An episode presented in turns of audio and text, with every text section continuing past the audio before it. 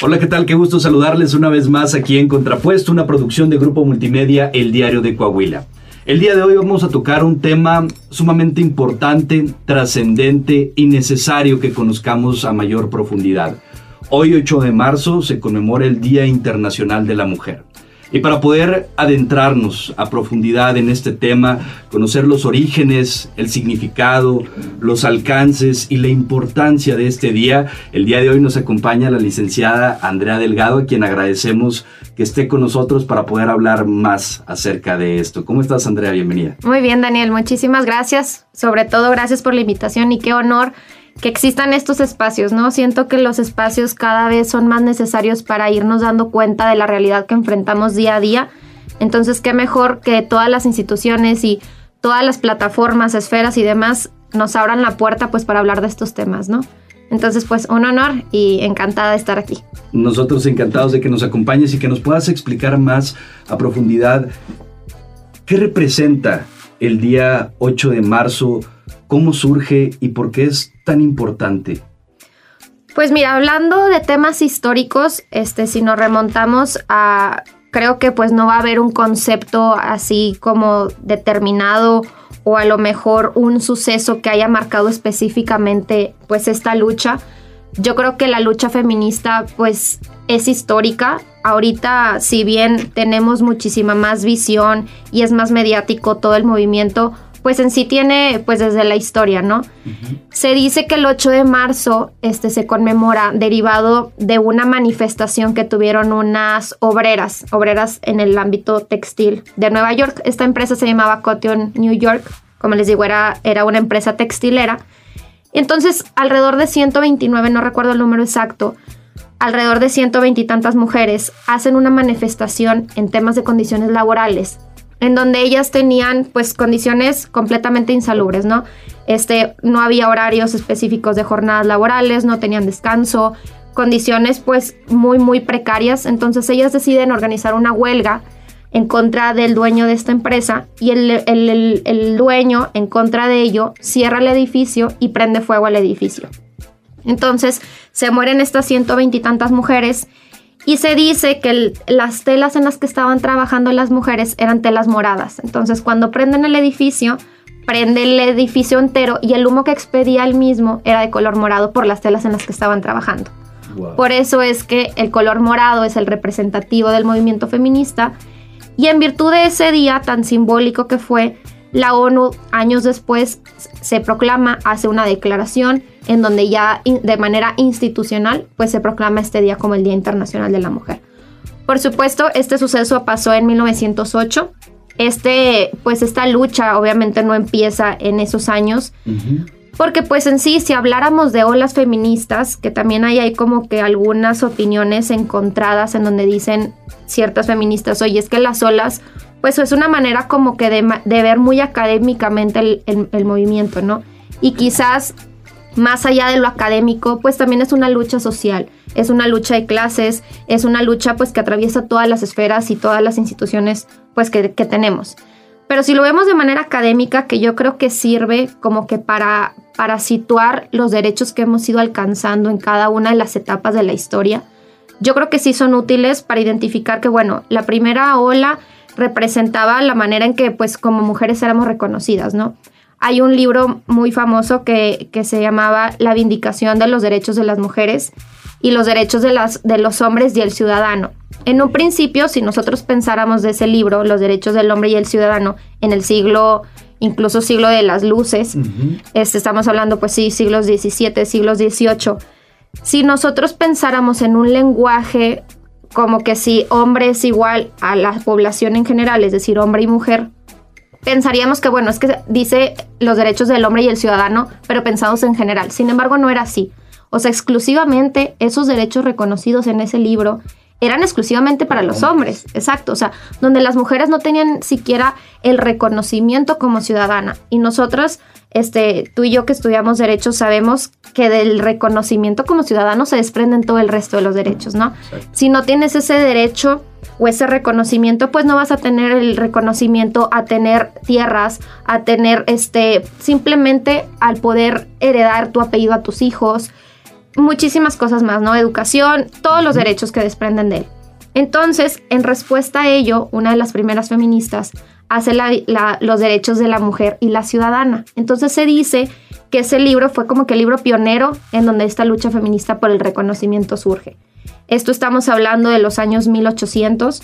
Entonces, si bien el 8 de marzo es a partir de los 1900, pues la lucha feminista es desde siempre, ¿no? Claro. Ahora y después la segunda ola feminista pues empieza con el derecho al voto, que por ejemplo aquí en México fue hasta 1953. Entonces podemos ver que, pues sí, o sea, la, tercera ola, por ejemplo, habla más sobre los derechos reproductivos y sexuales, en donde las mujeres ni siquiera tenían acceso o el derecho a utilizar anticonceptivos, por ejemplo. Entonces, ahorita lo vemos y es algo que a mí me encanta siempre que tengo la oportunidad de dar conferencias y demás. O sea, gracias a una feminista de esos tiempos, podemos utilizar pantalones de mezclilla, podemos tener el derecho a tener un, terreno nuestro, el derecho a divorciarnos, el derecho a utilizar simplemente anticonceptivos por tipo, también por tu derecho a, la, al derecho a la, sexualidad, a la reproducción, como lo queramos ver. Y a partir de la cuarta ola, que pudiera ser que pudiéramos este, situarnos en esa ola ahorita, pues surge todo lo mediático, ¿no? Se dice que el movimiento feminista pues ya se globaliza, se hace muchísimo más grande, ya retumba en todos los países. Gracias a los medios de comunicación y a las redes nos podemos dar cuenta de las marchas y de los acontecimientos de todo el mundo, ya no nada más como que ese círculo que nos rodea. Se dice que también a partir del movimiento del Me Too, que fue en el 2017, un movimiento yo creo que fue de los con más estruendo y más grandes y demás, fue lo que ha permitido como que nos demos cuenta de este movimiento tan fuerte y tan global como hoy en día pues hemos notado y hemos palpado, ¿no?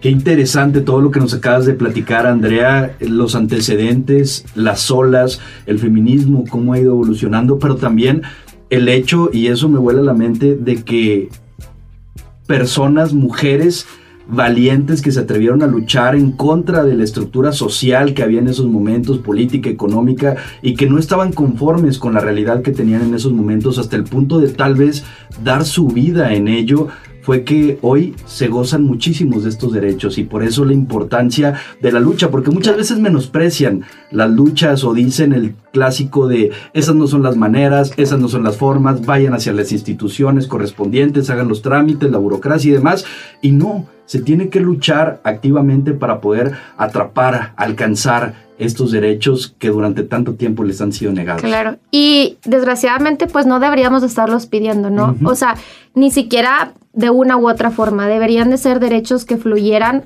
como lo han sido, este, y, y así es, y la verdad es que no me da pena decirlo, simplemente como lo han ejercido y como lo han gozado los hombres. O sea, ustedes no han tenido que hacer esa lucha por el simple hecho de que se les reconozca el voto, o sea, porque nosotros como mujeres sí, simplemente por haber sido mujeres y por haber nacido y que ni siquiera lo escoges, has tenido que luchar por el simple hecho de que te respeten, que pases por la calle y no te chiflen, que tengas acceso a tener ese, es, esa múltiple gama de derechos como si tendríamos, como les digo, que, pedirlos, ¿no? Entonces, cuando dicen es que esas no son maneras, es que no debería haber ninguna, manera, ninguna manera. Entonces, y luego también siento que la, el movimiento feminista ha ido transicionando de una manera tan integral y tan bonita y tan arropada que en un principio se hablaba de concepto mujer, ¿no? Pero también es bien importante también reconocer que no todas las, o sea, el concepto mujer no como un concepto homogéneo como si toda, como si en el concepto mujer entráramos y integrar a todas las mujeres, porque habrá mujeres y esta herramienta que a mí me encanta este, mencionarla, la herramienta de la interseccionalidad, es bueno, sí, a mí como mujer me atraviesan ciertas discriminaciones, pero hablemos también desde el privilegio, ¿no? Imaginémonos también la mujer que además de ser mujer es mujer indígena, que no sabe hablar español o que a lo mejor tiene un tipo de, enfermedad este, de transmisión sexual como el SIDA o con cierta discapacidad o incluso la edad también es una, es una de las tantas discriminaciones. Entonces, si vamos agrupando todas las discriminaciones que a lo mejor una mujer enfrenta que otra no, pues imaginemos estas discriminaciones múltiples, ¿no? Entonces, lo que ahora el movimiento feminista como que ha ido este, estructurando esto es que antes se hablaba, como les digo, de mujer, ahorita no, o sea, se habla de mujeres en plural.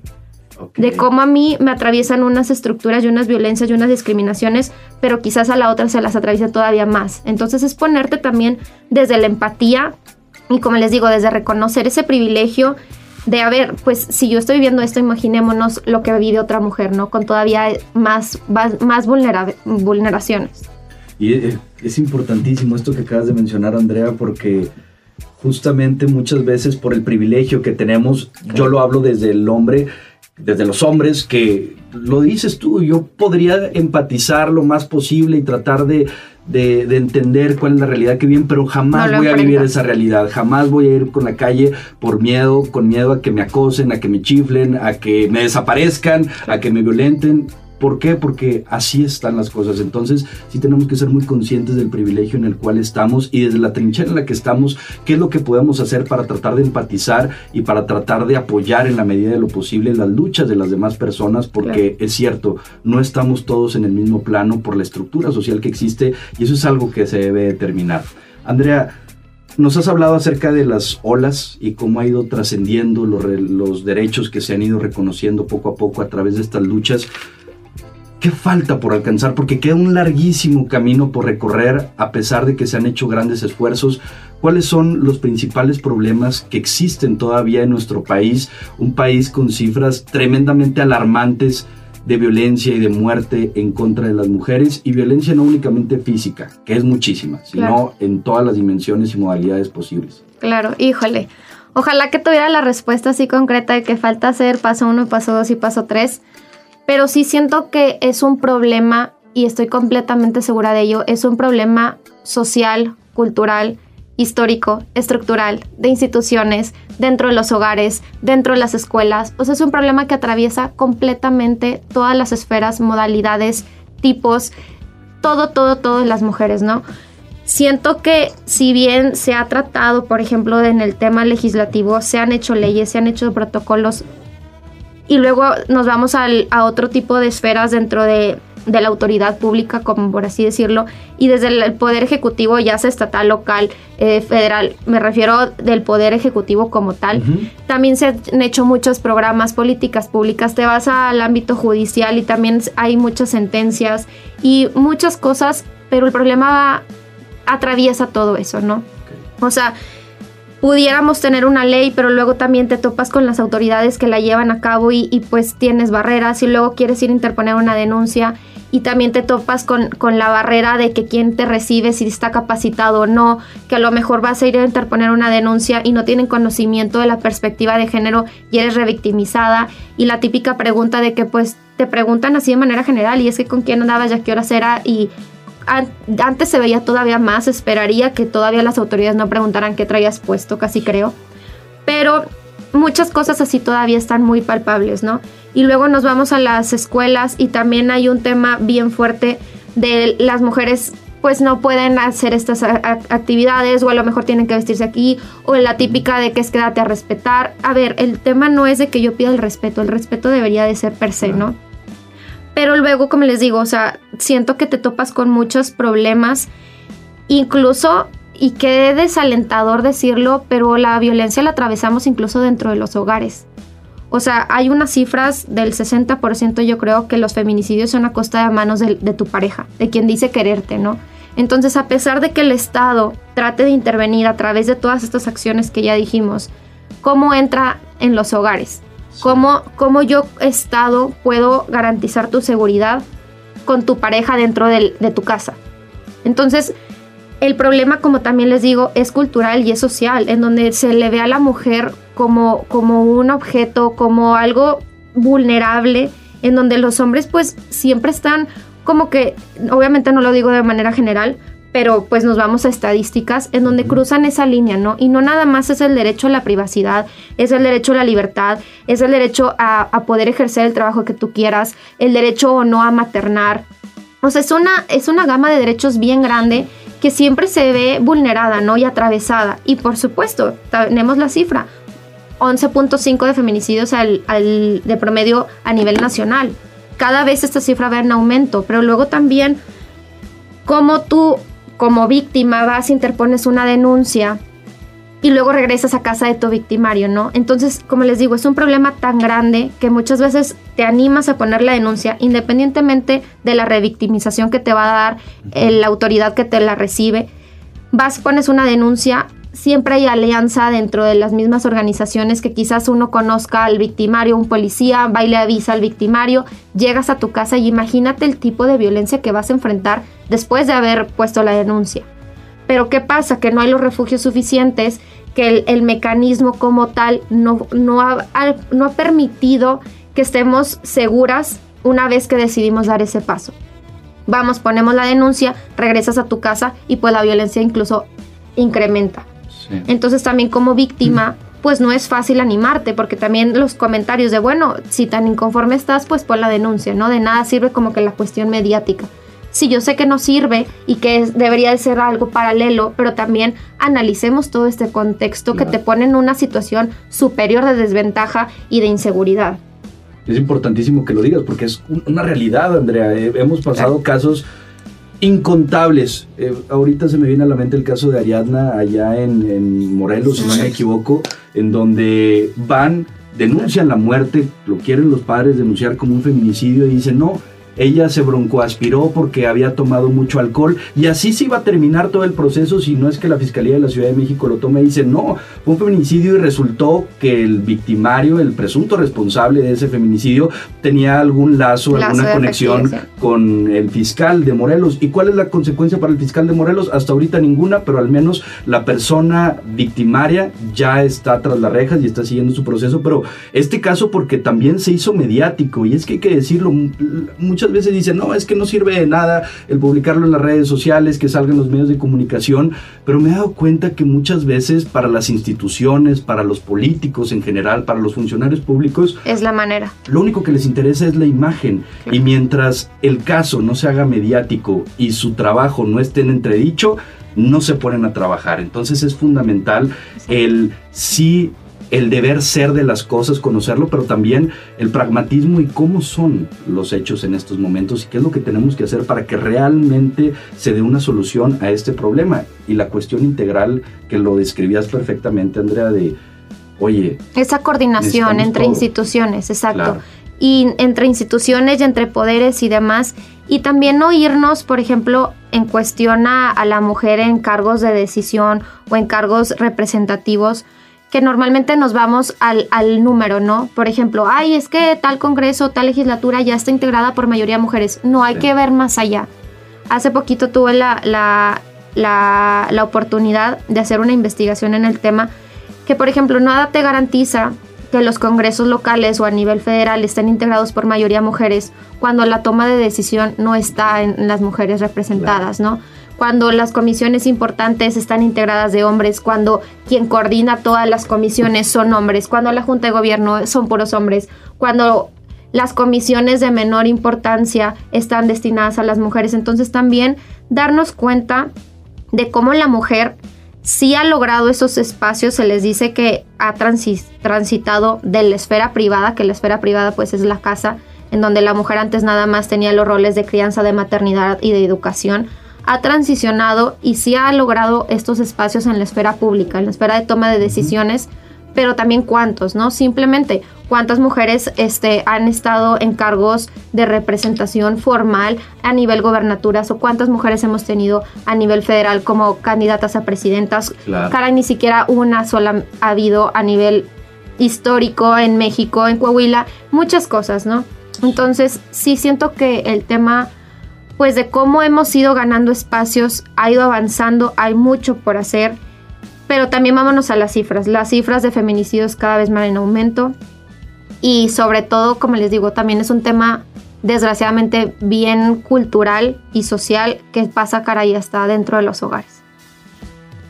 Wow, eh, me quedo a veces sin palabras, Andrea, escuchando todo esto porque es información muy fuerte y la cuestión es qué podemos hacer al respecto. Sé que hay muchas eh, cuestiones. Sé que es complicado porque es una... Claro, algo muy, grande. Pero ¿qué crees que podríamos hacer en el día a día las personas comunes para tratar desde nuestra trinchera de aminorar estos casos tan grandes de feminicidio o no caer en actos de violencia, de micromachismos que pudieran atentar también contra los derechos de las mujeres. Y justo como dices, y, me encanta que, lo plasmes así porque desde nuestra trinchera, ¿no? Tampoco no hay que irnos a acciones grandes que desgraciadamente están fuera de nuestras manos y que como les digo, son problemas estructurales, históricos y demás, pero claro que desde nuestras manos y desde lo chiquito empezamos a hacer acciones concretas, ¿no? Simplemente, este, ¿cuántos casos no hemos sabido de fotografías íntimas que se circulan entre grupos? Eso es cuestionar, ¿no? Dejar a un lado de que es que somos hombres y es que entre los hombres nos apoyamos y es que pues es que es mi amigo, no, y no nada más el mensaje de apoyo respecto a la víctima, de oye, supe lo que pasó, aquí estoy, no, o sea, es también señalar, a pesar de que sea hombre y a pesar de que sea tu amigo, necesitamos esa alianza, como siempre les digo, es romper con el pacto patriarcal, o sea, si, si nosotras estamos haciendo muchas cosas, también necesitamos de la alianza que como hombres muchas veces pues forman estas estructuras de apoyo, ¿no? Entonces, si ustedes ya se dieron cuenta de la situación que estamos pasando como mujeres y que sucede en muchas esferas y ámbitos, pues es cuestionar, ¿no? También, este, yo pues con mi hermano siempre platico estos temas y simplemente un ejemplo bien práctico. Una vez me acuerdo perfecto, salí de la cocina, yo muchas veces que no salgo los fines de semana como en pijamas y le dije mi hermano, ¿vas a salir? Y me dice, no, le digo, porque ya te cambiaste. Me dice, es que a mí mi papá no me deja comer en pijamas, ya a ti sí.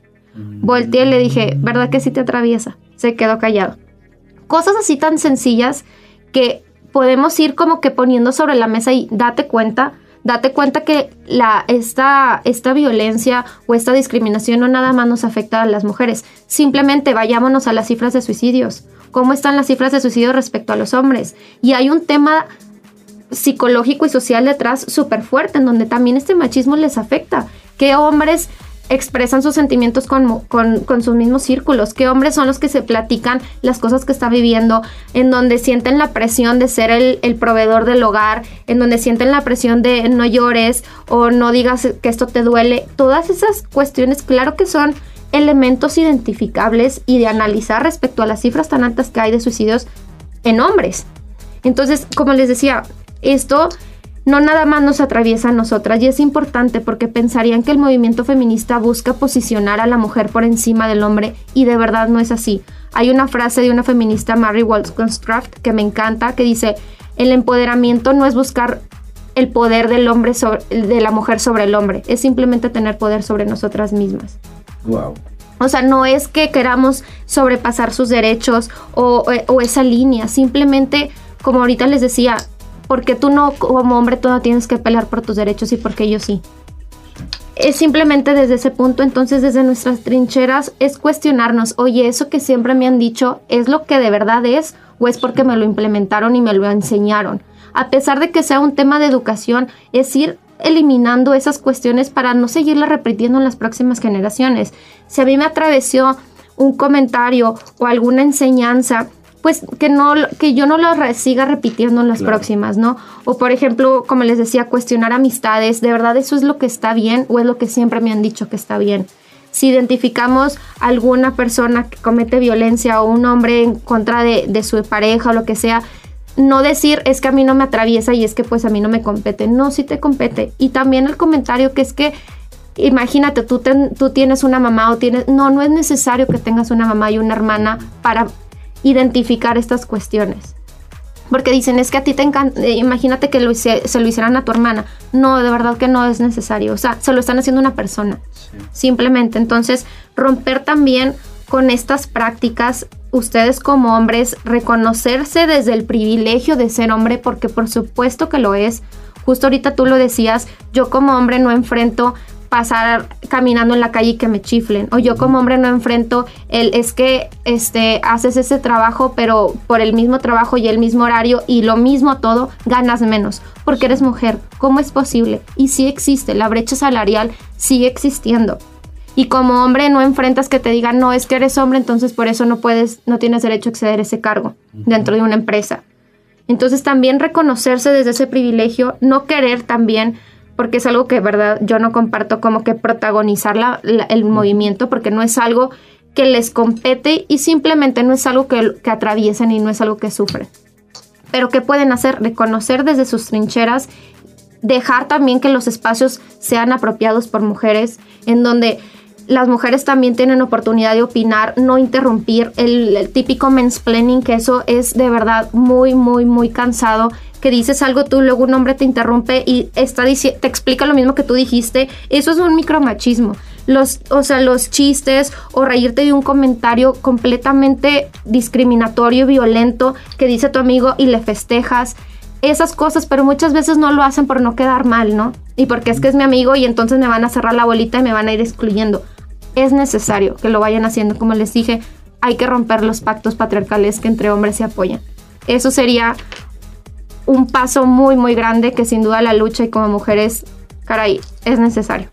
Y es que es una locura que en pleno siglo XXI, que en pleno 2023 sigamos con esta clase de comportamientos que muchas veces no nos damos cuenta, pero es, por eso son micros. Es la, cuestión de visibilizarlos, saber que los tenemos y entonces tratar de eliminarlos y de también ver en los demás y tratar de que tampoco los hagan las demás personas para así poder ir avanzando porque que en estas alturas del partido sigan teniendo que luchar por estos derechos, por estos reconocimientos, por el tema de eliminar las brechas salariales, de poder romper todos estos techos de cristal que todavía existen, pues eh, sí es algo que, que, debemos de trabajar muchísimo y como lo dices, desde nuestra trinchera también podemos hacer mucho, no protagonizando, no queriendo estar ahí en medio como si, oye, véanme a mí, yo estoy aquí ayudándoles, no, simplemente desde mi espacio se puede llegar a hacer mucho. Y como, por ejemplo, hablando desde el aspecto familiar, el típico de que es que yo le ayudo con los hijos y con las hijas. No, no ayudas.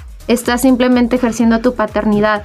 Porque luego también, luego también sucede que las mujeres que acceden a, a los trabajos formales y que tienen puestos de dirección, luego también se les da este concepto de superwoman, ¿no? En donde, y las dobles y triples jornadas. Eso también es un tema súper fuerte que las mujeres que han accedido a estos espacios han tenido que pagar ¿Por qué? Porque después de tus ocho horas de trabajo llegas y es cuidar y es maternar y es por los niños y luego también tu rol como esposa. Entonces por eso se habla de estas dobles y triples jornadas laborales, porque en donde la mujer, oye, bueno, quisiste acceder a los espacios este, representativos y trabajos formales y trabajos pesados y demás, pero no puedes dejar este rol, ¿no? Que te, que te toca a ti como mujer, porque el rol pues de madre, ¿no? De maternar. Entonces, ¿qué pueden hacer también los hombres? Involucrarse también en estas actividades del hogar, involucrarse en la crianza de los hijos y no como ayuda, simplemente como una, una estructura y una, una dinámica familiar que pues es de ambas personas.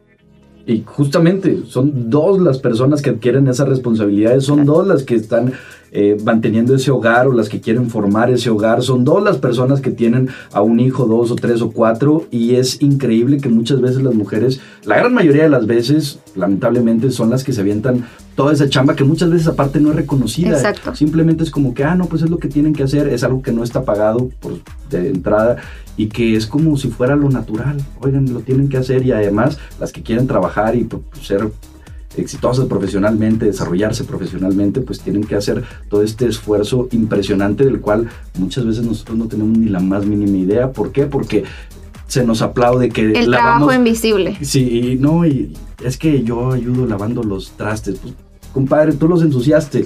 Entonces es, es algo muy importante este tema. Andrea, me quisiera ir, hablabas al principio acerca de, los feminismos que pudieran llegar a existir, porque a veces existe como eh, este desconocimiento, se pensaría que solo es un feminismo generalizado, pero tengo entendido que hay algunas corrientes. ¿Nos podrías explicar acerca de esto? Claro, también eh, hablar en plural, hablar de feminismos, siento que es reconocer los distintos feminismos que hay en el mundo, ¿no? Por supuesto, las mujeres que están en el feminismo, este, por ejemplo, islámico, con toda la lucha esta de la burka que hemos visto últimamente, pues no son las mismas necesidades y la misma circunstancia que también enfrentan, por ejemplo, las mujeres este, que iniciaron con el feminismo negro, que decían, a ver, yo soy feminista, digo, yo soy mujer, pero también soy negra. Entonces, imagínense y volvemos a hablar de estas dobles discriminaciones y triples.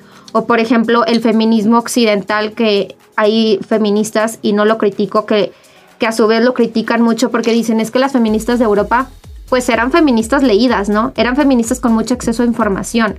Imaginémonos las feministas que en la misma época y en el mismo año estaban acá luchando en América Latina, en donde luchaban, caray, por los derechos básicos de educación en donde, por ejemplo, Sor Juana Inés de la Cruz, aquí en México lo vemos, ella se tuvo que vestir de hombre para tener acceso a la educación. Entonces las feministas de Occidente, pues ellas ya tenían, o sea, ellas lo que se quejaban eran otro tipo de derechos que las de acá decían, cara, yo ni siquiera los básicos tengo.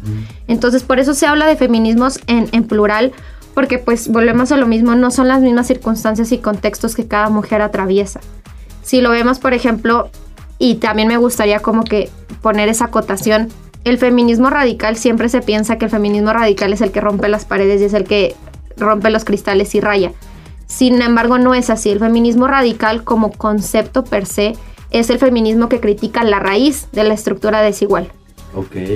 A diferencia, por ejemplo, del feminismo de igualdad, el feminismo de igualdad y las feministas que forman parte de este, de este tipo de feminismo dicen que quieren llegar como que acceder a los mismos derechos que los hombres, pero las feministas radicales dicen no, pero ¿por qué vemos al hombre como si fuera el rol al que queremos llegar o ese modelo, ¿no? Porque no es así, o sea, el hombre no es el modelo al que aspiramos. Entonces las feministas radicales dicen, ¿cuál es la, la, raíz de la desigualdad? En donde las mujeres pues siempre han estado dentro de los hogares, en donde las mujeres no han tenido, se dice que, y las feministas radicales este, así lo ven, que la raíz de toda la desigualdad es la desigualdad sexual, en donde se le ve a la mujer como este objeto y de la desigualdad sexual y de esa opresión sexual se desprenden todas las demás desigualdades. Entonces, como les decía, la falta de conocimiento también es bien fácil criticar, ¿no? Y como que hablar desde el desconocimiento y decimos, es que las feministas radicales, no, no son las que rayan y las que pintan, o sea, hay que analizar toda esta estructura del movimiento que si bien es una perspectiva muy académica y muy científica, ayuda a conocer mucho, ¿no? Y de cómo ha ido avanzando esta lucha, sin duda. Wow, es, muy, muy interesante.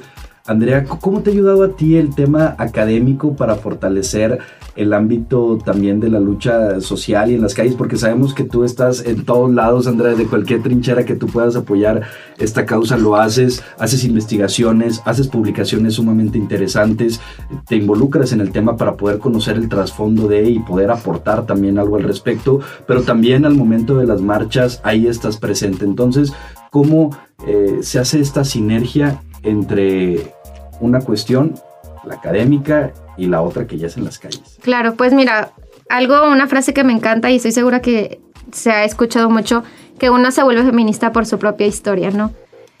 Entonces yo soy fiel creyente de esa, de esa historia, de, de cómo lo que vives te impacta de tal manera que tratas de transversalizar la lucha que lo que vives no quieres que lo pasen otras personas y no quieres que lo atraviesen otras mujeres. Entonces, eso siento que es una herramienta bien fuerte que te ayuda a, capacitarte y a luchar desde todas las trincheras posibles. Yo soy fiel creyente de que el feminismo o los feminismos deben de ser transversales, deben estar presentes en todos los ámbitos que podamos.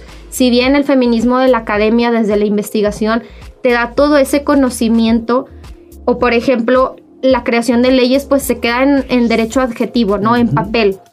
Pero ¿qué es necesario para transitar del derecho adjetivo del papel a la realidad, a la tanto se le dice igualdad sustantiva, que la igualdad sustantiva es la igualdad real, material, palpable? ¿Qué es necesario? Bueno, salir a las calles, ¿no? Es salir a las calles y es gritar. ¿Por qué? Porque si ahorita estoy gritando y si ahorita estoy pintando es porque previamente yo ya traté de hacer un trabajo académico y un trabajo legislativo y un trabajo institucional. Pero ¿qué sucede? El problema es tan grande que no nos podemos quedar ahí. No, es, no basta con nada más ir a presentar una iniciativa al Congreso o no basta con irle a dejar un oficio al Poder Ejecutivo o meter una denuncia al Poder Judicial. Es de verdad algo bien importante transversalizar la lucha y multidisciplin desde un aspecto multidisciplinario y entonces cuando logras como que empatar todo este rompecabezas a través de todas las esferas que se pueda, pues es mejor porque pues más allá va la lucha, ¿no? Y no nada más también el salir a las calles, el gritar y, el, ir a pintar, que por supuesto que es parte, pero también, por ejemplo, desde un aspecto de acompañamiento a las víctimas, también es una manera de ayudar al movimiento y de avanzar, ¿no? Sí, ya metí la denuncia, ya puse la, la iniciativa, ya marché, pero también estoy acompañando a una víctima. Entonces, esa manera de trabajar desde todas las esferas, pues caray, así debería de ser y sin duda no es fácil y no porque quiera como que enaltecer las actividades que se hacen desde cada una de nuestras trincheras, no es fácil también darte cuenta cuando estás acompañando a una víctima de la situación que vivió y de verdad que te atraviesa. O sea, cuando estás dando un acompañamiento a una víctima que no le creyeron, que a lo mejor fue forzada a tener relaciones y estás dándole el acompañamiento de aborto, o a lo mejor, oye, te acompaño a poner una denuncia y luego te topas con los comentarios del MP que te reciben en la primera instancia. Entonces te das cuenta de, y de verdad es desgastante, está físicamente desgastante. Quienes estamos en todo este movimiento, no me dejarán mentir que dices, ahorita no quiero saber nada del movimiento. Ya ha habido meses, y yo lo he compartido con amigas, en donde te alejas del movimiento y por unos meses no quieres saber nada porque de verdad físicamente, mentalmente es muy desgastante darte cuenta del problema tan grande y que sí ven avance, pero sin duda falta muchísimo, caray. O sea, se dice que para llegar a una igualdad sustantiva es necesario todavía tres generaciones. Estamos hablando de 300 años. Entonces, pues sí, o sea, seguir en la academia, seguir en la investigación, seguir publicando, seguir señalando, seguir marchando, seguir pintando, seguir acompañando víctimas, seguir dando desde la trinchera que podamos este avance, ¿no? Porque pues como les decía, el problema es tan grande que enfocarnos nada más en una esfera, pues estaríamos quedándonos muy atrás. Andrea, ¿qué ha sido lo más difícil que te ha tocado vivir en este recorrido? Nos acabas de narrar las complicaciones que pueden llegar a existir todos los esfuerzos que se tienen que hacer, toda la energía que te drena el poder eh, desarrollarte y tratar de ayudar en este aspecto. ¿Qué es lo más complicado para ti? Yo creo que entre las cosas más complicadas y con toda honestidad siento que las atravieso día a día. Yo pues siempre he trabajado dentro de las instituciones y desgraciadamente pues las instituciones son parte también del problema, la verdad. Entonces, y no me da pena decirlo, entonces ser parte de una institución que sabes que hay cosas que hacer, que sabes que hay este, errores que se siguen cometiendo y a la vez ser, ser activista, creo que esas son de las, de las cuestiones que más me han puesto contra la pared. De sí soy activista y yo debería de estar rayando y pintando y gritando la institución en la que estoy, viéndola desde cualquier aspecto, ¿no? Entonces, y es difícil, pero también creo que es una oportunidad desde dentro estar señalando y estar trabajando por decir, este, si a mí me llega una iniciativa y a lo mejor viene una iniciativa con un lenguaje completamente excluyente y discriminatorio, una acción tan pequeña que quizás dijeran no es trascendental, es trascendental. ¿Por qué? Porque el lenguaje visibiliza y el lenguaje importa. Entonces, ¿qué puedo hacer yo? Algo tan pequeño como esa iniciativa que me llegó, ponerla todo en lenguaje inclusivo, un decir. Entonces, siento que si bien muchas mujeres a lo mejor no van a empatar con esta situación de ser institucional y ser activista, porque incluso hay quienes señalan que no es posible. Pero creo que también deberíamos de, incluso hasta se me ha señalado, este, con toda honestidad, siento que deberíamos aprovechar todos estos espacios a los que ya pertenecemos para ir sembrando esa manchita morada, ¿no? Y, y pues ir detectando las cuestiones que se pueden hacer desde dentro, quizás sea más fácil. Y pues en temas de acompañamiento, yo creo que acompañar amigas que incluso tienes cercanas y que ellas fueron víctimas de violencia, si bien por supuesto que es difícil a dar cualquier tipo de acompañamiento o asesoría o acompañar a las instituciones, cuando es una cercana, híjole, eso te atraviesa todavía más. Te da una impotencia de saber que las instituciones y que el problema es tan grande que ya lo está atravesando alguien tan cercana y pues no poderle ayudar porque pues como les digo es un problema muy grande, ¿no? Obviamente se le da la, la ayuda y ese acompañamiento y, y el, sobre todo, y siempre es algo que, le di, que, que trato de decirles, no es tu culpa, ¿no? Porque también todo lo que pasamos siempre nos llega a revictimizar, ¿no? Y, y, e incluso nosotras mismas pensaríamos que es nuestra culpa, hablándolo en cualquier sentido, alguna este, violación este, dentro de un noviazgo o dentro de los comentarios, porque también sucede de familia cercana o en alguna institución, lo que sea, pero sí dejarles bien claro que no es nuestra culpa el problema tan estructural que enfrentamos día a día. O sea, es un tema que nosotras somos las víctimas y nosotras no tendríamos que sentirnos culpables por estar atravesando esto, porque muchas veces sucede.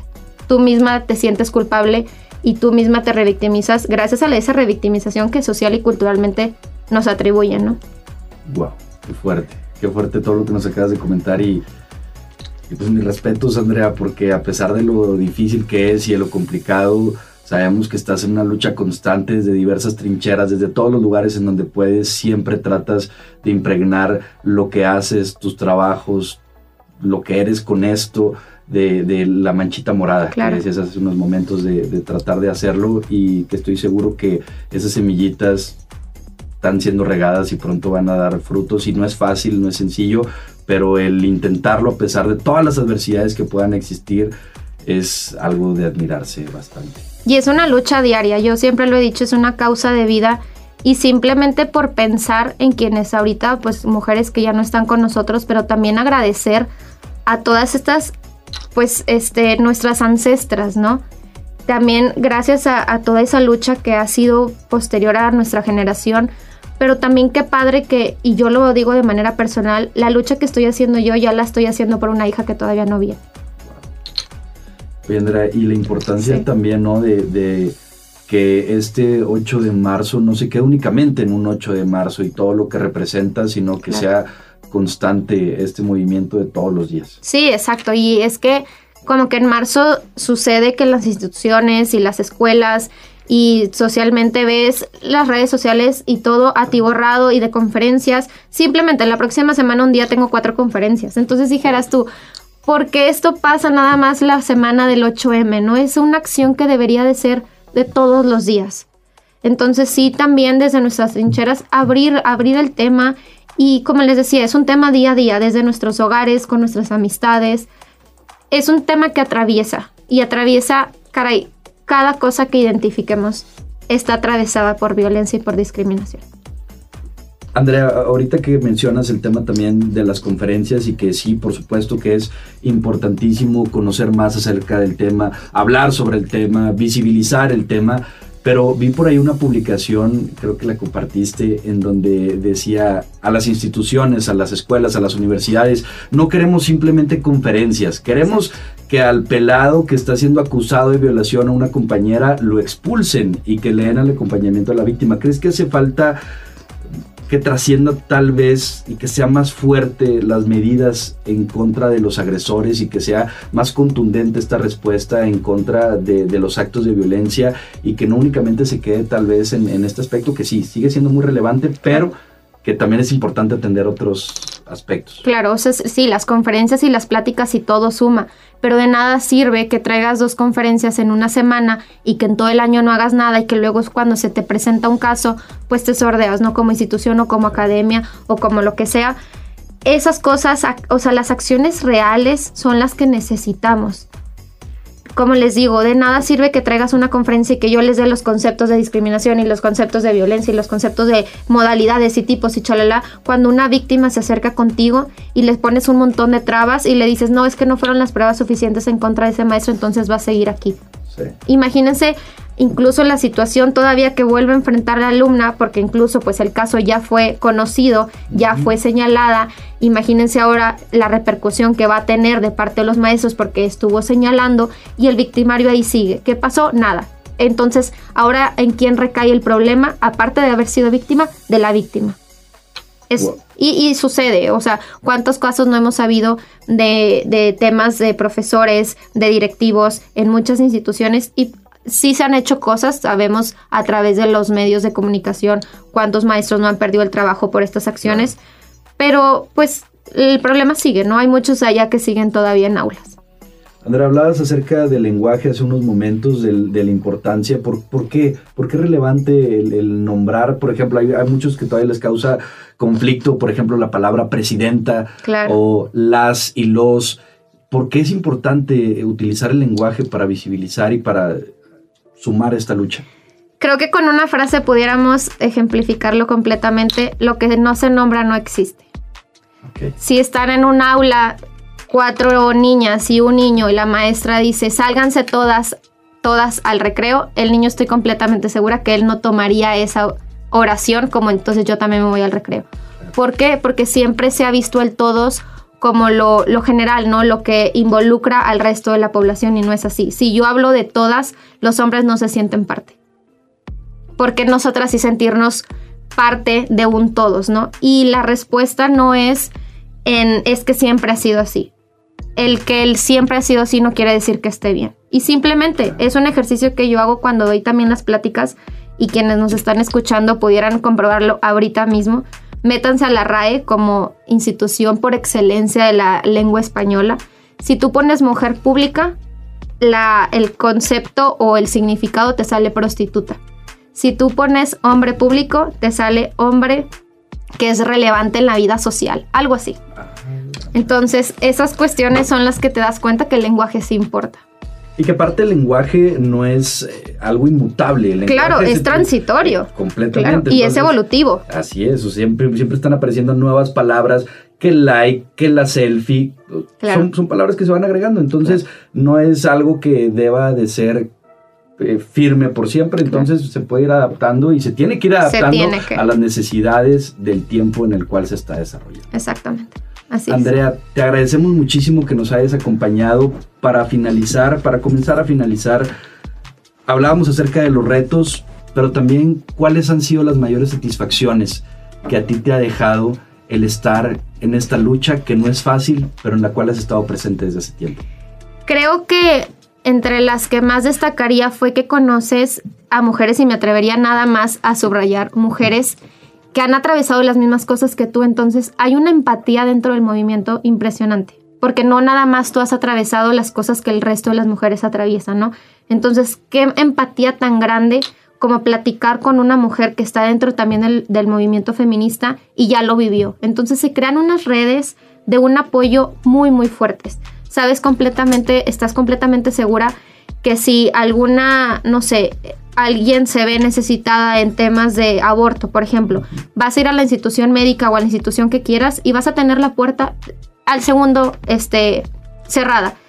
¿A quién puedes acudir? A los colectivos y a las mujeres feministas que están en el movimiento. Entonces, como les digo, hay un apoyo tan grande que con los ojos cerrados puedes acudir con cualquiera y sabes que vas a tener esa ayuda.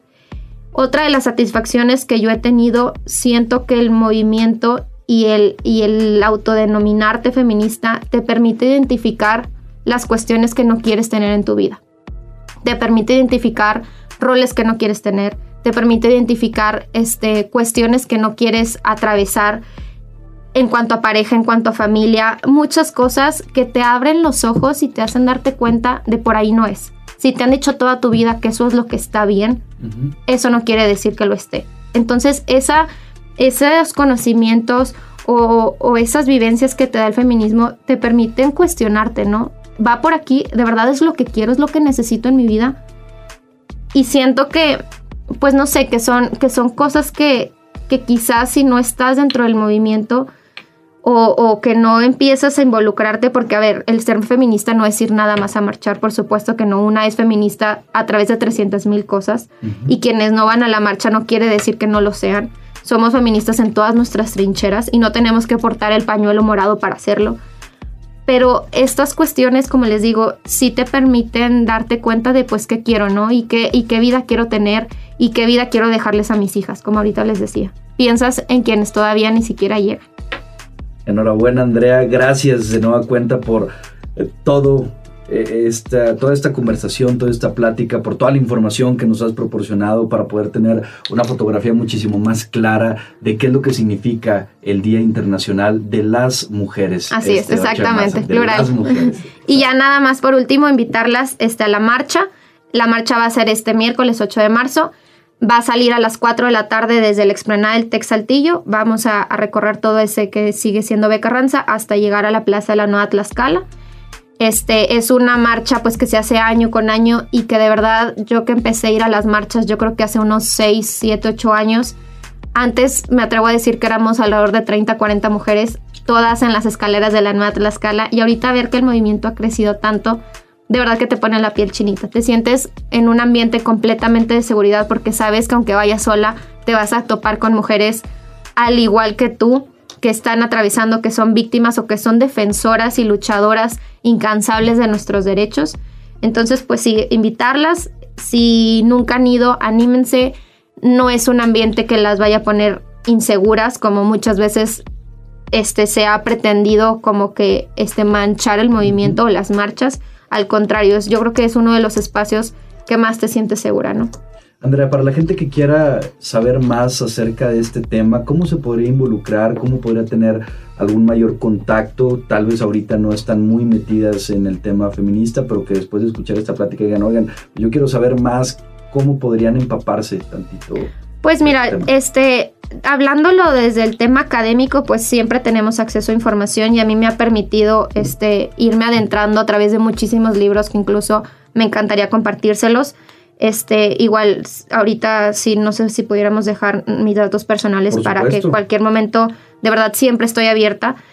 Este, y pues también irse involucrando como que con estos nuevos conceptos que si bien no son nuevos, han ido ganando peso, ¿no?